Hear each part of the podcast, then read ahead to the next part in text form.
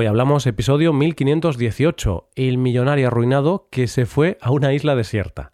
Bienvenido a Hoy Hablamos, el podcast diario para aprender español. Los viernes publicamos dos episodios. En el episodio premium de hoy, Rebe y yo hablamos de nuevo sobre nuestra infancia. Hablamos de qué hacíamos por las tardes y los findes cuando teníamos 8, 9 o 10 años. ¿Quieres practicar tu compresión auditiva con este audio? Pues hazte suscriptor premium en hoyhablamos.com. Ahora, en este episodio, Paco y yo vamos a contar la historia de un millonario australiano que se arruinó y decidió ir a vivir a una isla desierta. Hoy hablamos de un millonario arruinado. Hola Paco, ¿qué tal? Muy buenos días, Roy. Buenos días, queridos oyentes. Pues aquí, aquí estamos, ¿no? Relajados. ¿Tú también, Roy? ¿Estás relajado? Sí, estoy relajado, estoy tranquilo, no estoy agobiado. Mm, nos acabamos de fumar unas cositas. es broma. Ahora ya en serio, estamos relajados porque hemos estado preparando el episodio, este episodio. Y claro, el tema es relajante. Bueno, por momentos. Hay momentos en los que no es tan relajante, pero la idea principal sí que es relajante. Porque, Paco, ¿qué te parecería vivir en una isla desierta? Realmente terrible. No me gusta nada la idea de vivir en una isla desierta. Es muy idílico, suena muy bien, una isla desierta, wow, ahí, contacto con la naturaleza, vivir en el paraíso, pero realmente la idea no es buena. Bueno, Paco, pero vamos a pensar en lo bueno. No tendrías problemas con vecinos, porque no tendrías vecinos. Bueno, a lo mejor tendría problemas con, los vecinos de la isla, por ejemplo, serpientes, arañas mm. o tiburones. Claro, eso es cierto. Depende de la isla, pero muchas islas que son en zonas así donde hay este tipo de, animales. Y claro, no son animales muy agradables. Dormir entre serpientes, arañas y, y otros animales peligrosos. Bueno, ¿y a ti, Roy, la idea de vivir en una isla te, te apetece? A ver, eh, unas semanas, eh, depende de la isla. Si es Hawái, por ejemplo, me parece muy interesante, suena bien. Pero claro, no es desierta, sería falso eso. En cambio, si hablamos ya de una isla desierta, o sea que no hay nadie y no hay nada, mm, no me gusta. O sea, podría ir unas semanas, lo veo bien, como retiro espiritual o algo así, para estar súper relajado, sin internet, eh, sin nada, sin nadie, sin hablar contigo, Paco. Eso sería relajante, estoy contigo. Eso sería relajante. Pero claro, vivir durante un año o varios años o, o, 25 años, como, como el señor del que vamos a hablar ahora, no lo veo, yo no lo veo. Yo tampoco lo veo y quería preguntarte una cosa, Roy, porque tengo una duda existencial. ¿Una isla sigue siendo desierta si vive una persona ahí? Porque claro, Es decir, vamos a hablar de, un hombre que vivió durante muchos años o que lleva viviendo muchos años en una isla desierta, pero no, no es una isla desierta, vive ese hombre ahí. Oye, eh, es una buena pregunta. Realmente no sé qué responderte, no sé dónde está el límite o cuál es la, la, línea que separa una isla desierta de una isla habitada, porque si ya hay una persona ya no está totalmente desierta. Hmm, buena, buena cuestión, buena cuestión. No, no sabría qué decir, pero bueno. Fíjate, ¿con qué, ¿con qué pregunta me he despertado esta mañana, no? Me gusta, me gusta. Bueno, pues hoy vamos a hablar de la historia de David Glashing, un hombre que lleva 25 años viviendo en una isla desierta, o casi desierta, según cómo lo veamos, porque ahora él vive ahí.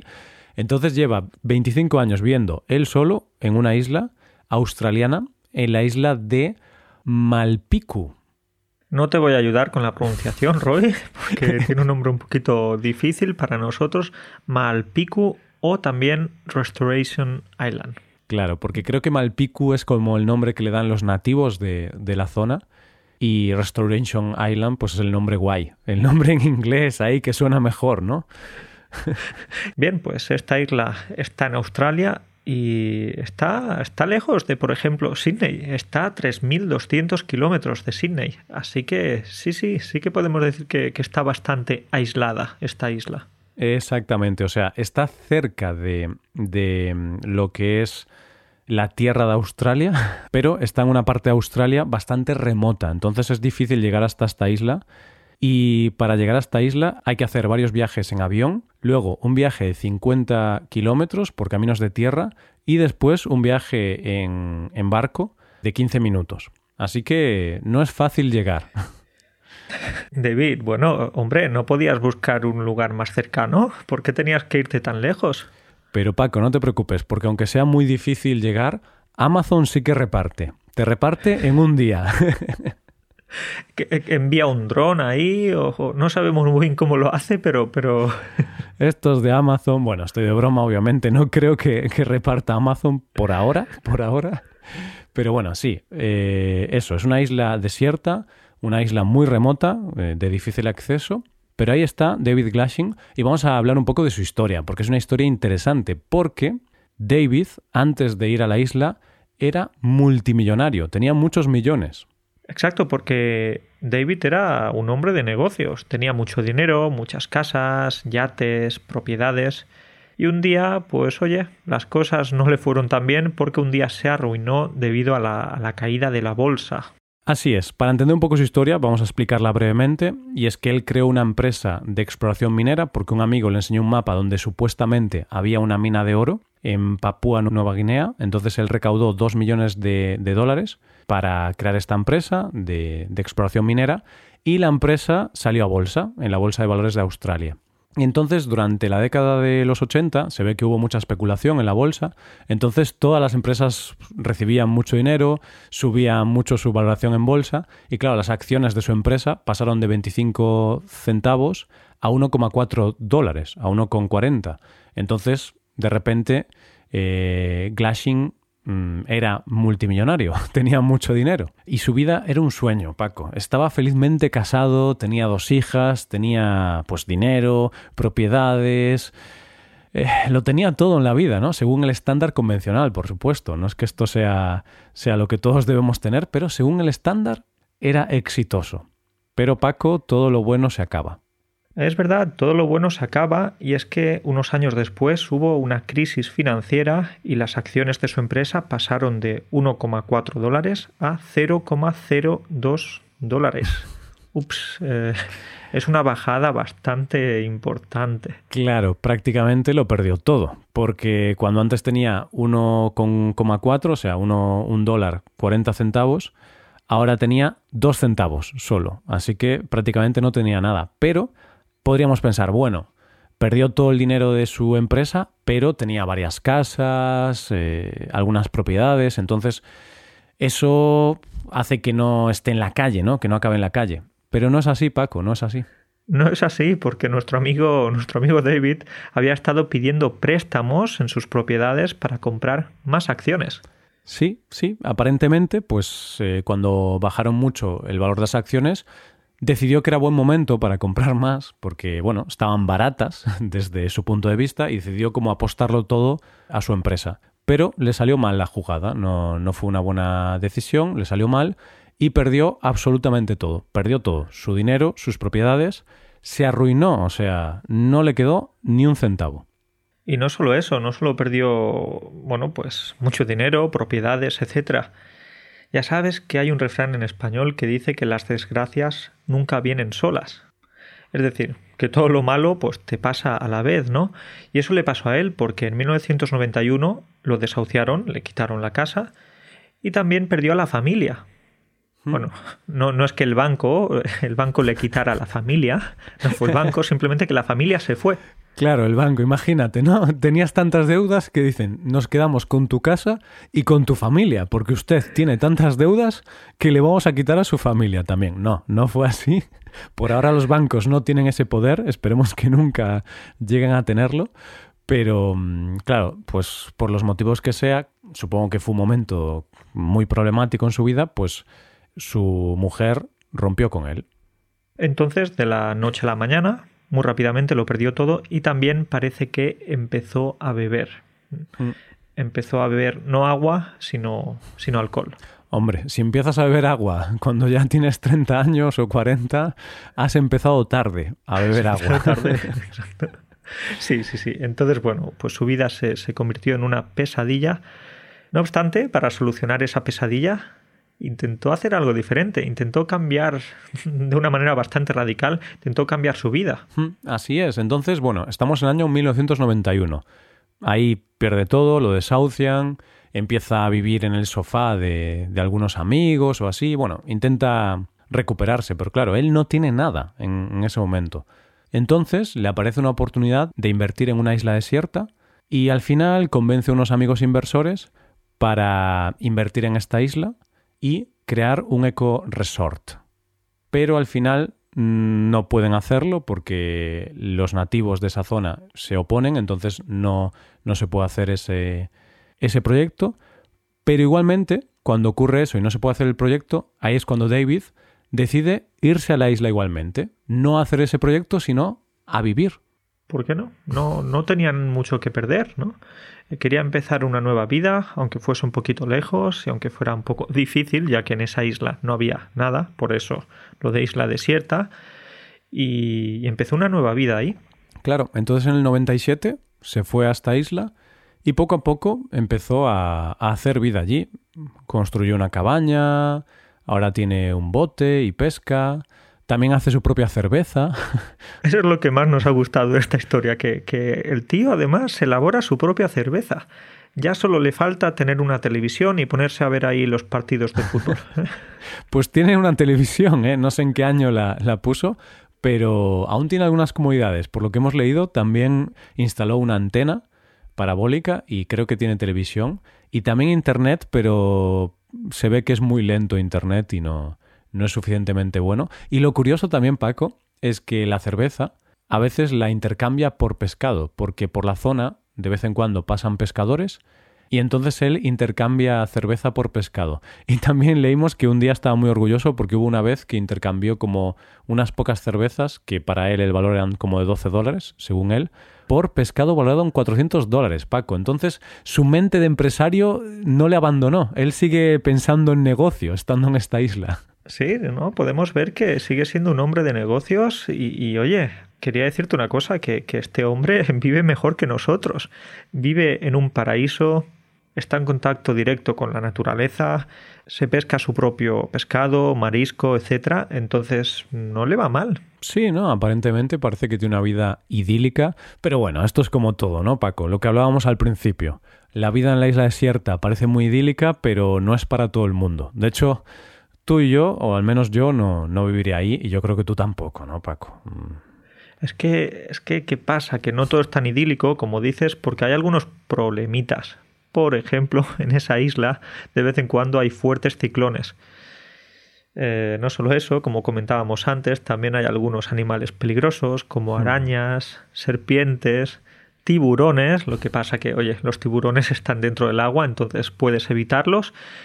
Pero, Paco, Estás en la isla, hay una playita, te apetece bañarte. A ver, yo si estoy en la isla me voy a meter en el agua. Y luego, claro, viene un tiburón y ala, se acabó ese sueño tan maravilloso. Bueno, meter los pies. Puedes meterte un poquito en la orilla, pero no te metas en las profundidades porque sería un poco triste perder la vida ahí. Claro. Pero bueno, es cierto que en Australia creo que hay tiburones en, en casi todo el país, ¿no? Entonces no es solo de esta isla. Así que yo creo que de hecho en Australia esta isla es como Australia, ¿no? Yo cuando veo cosas de Australia siempre veo arañas enormes, serpientes, tiburones y pienso, yo no viviría ahí. Bueno, ¿qué, pasa en ese país? ¿Qué pasa con los australianos? Parece que todo es enorme. Tienen unas arañas enormes, unos canguros que, que esos son como caballos. Es verdad, es verdad. No sé, es un país que tiene una naturaleza, ¿no? Y unos animales impresionantes. Animales que no me gustaría tener cerca, la verdad. De vez en cuando algún estudiante me dice, Paco, venga, vente a Australia, estás invitado. Digo, no, no, no. Gracias por la invitación, pero no me apetece ir a Australia. Eso quizás antes de, de morirme. Para gente más aventurera, ¿no? O al menos más aventurera que tú y yo, Paco. Pero imagínate, estás ahí acampando en una tienda de campaña, claro, y, empiezas a notar algo que te sube por las piernas, eh, hacia arriba y, Uf. Uf, no, no, no, calla, calla. bueno, eh, ¿qué más? Pues otro problema que, que tienen en la isla o una dificultad de vivir ahí es que como es una isla desierta, está bastante solo. A veces sí que puede hablar con algún pescador, como comentábamos, que pasa por la zona, o alguna vez le ha visitado algún amigo o, algún voluntario también para estar unos, unas semanas en la isla. Pero generalmente, claro, está solo, está solo muchos días, muchas semanas. Y claro, la soledad mm, es complicada. Roy, bueno, bueno, eso de que está solo lo pongo en duda, ¿eh? Lo pongo en duda porque no está tan solo. Tiene compañía y tiene compañía femenina. ¿Sí? Sí, sí, sí, exacto. Lo acompañan Miranda y Phyllis. Y dirás, ¿quiénes son? Hmm. Pues yo te respondo a esa pregunta que no me has hecho. Pero la estaba pensando, la estaba la pensando. estabas pensando. Son dos maniquíes. Dos maniquíes. ¿Qué me estás contando, Paco? Te lo cuento, sí, sí, claro, A ver, dos maniquíes. Te voy a decir una cosa. Estar tantos años tú solo en la isla desierta, al final la cabeza se te va un poco. Yo, creo que para él no son dos maniquíes, son, son personas. Sí, no sé. A ver, él, por lo que hemos leído, bromea cuando dice esto, dice que son sus novias, que estos dos maniquíes son sus novias, pero lo dice de broma. Y también ha afirmado en un libro que no ha realizado nada sexual con estos maniquíes, ¿vale? O sea, entonces, eso es lo que dice él. Venga, pues vamos a creer a nuestro amigo David, pero no solo está acompañado de dos maniquíes, también tiene un perro en la isla. Mm, sí, le acompaña un perro y al final, oye, un perro sí que me parece una buena una buena idea para estas situaciones y para muchas, porque al final te hace compañía. Vale que no puedes tener una gran conversación con el perro, pero bueno, a veces yo tengo conversaciones con mi perro más interesantes que, las que tengo contigo, Paco. sabía, sabía, sabía que lo ibas a decir. Pero lo que pasa, Roy, que para que haya una conversación tiene que haber cierta interacción. ¿Tú cuando le hablas a tu perro, él te responde? No, pero, pero me escucha, Paco. Me siento escuchado. Te sientes escuchado. Eso es importante, claro. Claro que sí. Bueno, pues, ¿qué más? Seguimos con la historia de David. Em, por ejemplo, un detalle interesante es que durante los primeros años, cuando llegó a la isla, no fue él solo. Su, su antigua pareja, una antigua pareja, intentó compartir esta vida viviendo en una isla y tuvieron un hijo juntos, pero al final ella se fue, Paco. No, es que qué vida es esta, ¿no? Vivir en una isla. A ver, no es para todo el mundo. Entonces se ve que no era para ella esa vida y se fue con, con su hijo. Está bien que digas esto, Roy, porque tenía una duda, ya que él tiene un hijo de 22 años y hace como 25 o 26 años que se fue a la isla. Por eso estaba sospechando de, no sé, de que quizás el hijo no era suyo o algo así. Claro, no, no nos cuadraban las cuentas cuando estábamos viendo esta historia. Decíamos, ostras, pero dice que su hijo tiene 22 años, pero él se fue hace 25. Entonces, ¿tuvo el hijo en la isla? Pues efectivamente, con, su, con esa pareja. Eh, vivió durante unos años en la isla, tuvieron un hijo. Pero, a ver, yo, yo entiendo a la, a la, pareja, ¿no? Puedes intentar vivir esta vida idílica, pero yo creo que muy poquita gente es capaz de, de vivirla, Paco. ¿Te gustaría vivirla conmigo un día? Roy, te engañaría si te dijera que sí. Entonces la respuesta es no. no me gustaría vivir contigo en una, en una isla desierta. ¿Y a ti? ¿Te gustaría vivir conmigo? A ver, una semana estaría bien, dos. Y ya un mes como reto. Sería ya un reto, ya no sería diversión, un mes. Una semana sí que podríamos divertirnos, pero más tiempo tú y yo solos en una isla, cuidado. ¿eh? Un mes, venga, vale, pero ya más de un mes, al final acabamos a palos. A leches, a leches. Pero bueno, podría ser gracioso también, ¿eh? Como reto, como reto. Vivir dos meses tú y yo solos en una isla. Imagínate, ¿no? Teniendo que construir una cabaña, tú y yo, que somos... Se nos da fatal el tema de, de trabajos de construcción y todo eso, ¿no? No sabemos ni cambiar una bombilla. ni cambiar una bombilla. Y por ejemplo, llevo aquí como unos cuantos meses con los cuadros en el suelo porque todavía no los he colgado en la pared. Claro, hay que clavar un clavo en la pared, ¿no? Usar el martillo y tu martillo. ¿Qué es eso? Un martillo, eso, eso es un planeta, ¿no? Es un satélite de, Marte, martillo. Sí, sí, sí. Es decir, para nosotros esas cosas son un poco lejanas, de otra dimensión. Bueno, pues no, no, tú y yo no, no viviríamos muy felices en esta isla, pero bueno, David sí que es feliz en la isla, por eso lleva ya 25 años y tiene intención de seguir viviendo ahí. Claro, ahora ya tiene 80 años y sí que reconoce que se le hace un poco más difícil vivir ahí solo, porque de hecho hace poco tuvo una caída, se rompió la, la cadera y fue un momento bastante complicado para él, tuvieron que ir a rescatarlo en helicóptero y tal. Entonces, claro, ve que ahora, ya con la edad que tiene, ya cada vez se vuelve más difícil vivir solo en esta isla. Obviamente, ¿no? Porque estás tú solo, no tienes a nadie que te ayude. Y dice que le gustaría seguir viviendo en esa isla, lo que pasa es que, como podemos ver, pues ya no se encuentra en, en, unas condiciones tan buenas para vivir ahí durante muchos más años y creo que también necesitaría ayuda, ayuda de, de otras personas, algún médico, enfermero, claro. eh, no sé, claro. algo o sí, alguien. Sí, sí, sí, sin duda, sin duda. Y al final es difícil conseguirlo, ¿no? Y además, Paco, otro detalle interesante es que al principio él sí que tenía un acuerdo para vivir en la isla, con el propietario, pero luego ya no, ese acuerdo ya no, no, estaba vigente y entonces él realmente durante los últimos 25 años ha estado de ocupa en esta isla, es decir, decimos que estás de ocupa en una propiedad cuando no estás pagando y cuando legalmente no podrías vivir ahí. Entonces él admite que, que él es ocupa. Legalmente no podría estar ahí, pero tiene la suerte de que tiene el apoyo de la policía local y el apoyo también de los nativos de la zona, entonces no lo han echado todavía de, de la isla. Ay, me da un poco de pena eso porque lo echaron de su casa en el pasado y ahora quieren volver a echarlo de su, de su nueva casa, de mm. su nuevo hogar. ¿no? Bueno, echarlo, básicamente que él, él no paga lo que debe, pero igualmente es una pena. Sí, la verdad es que, bueno, es lo que tiene, ¿no? Cuando no pagas las cosas, te, te echan de, de ahí es lo malo. Pero bueno, hay que decir que él sigue teniendo el espíritu emprendedor. Ya hablábamos antes de que fabrica su propia cerveza y la intercambia con los pescadores de la zona, pero es que además eh, ha, organizado retiros corporativos en esa zona, como retiros para, para um, ejecutivos o así, o para empresas, y, y cobraban mil dólares por persona. No sé cómo de bien ha ido esto, pero bueno, él comenta que sí que ha organizado estos retiros y bueno, ha intentado hacer negocio. Exacto, parece que, que, sigue teniendo ese espíritu emprendedor, ofrece experiencias a, diferentes personas, a diferentes trabajadores y además ha ofrecido experiencias de náufrago a hombres que están pasando por la famosa crisis de los 40.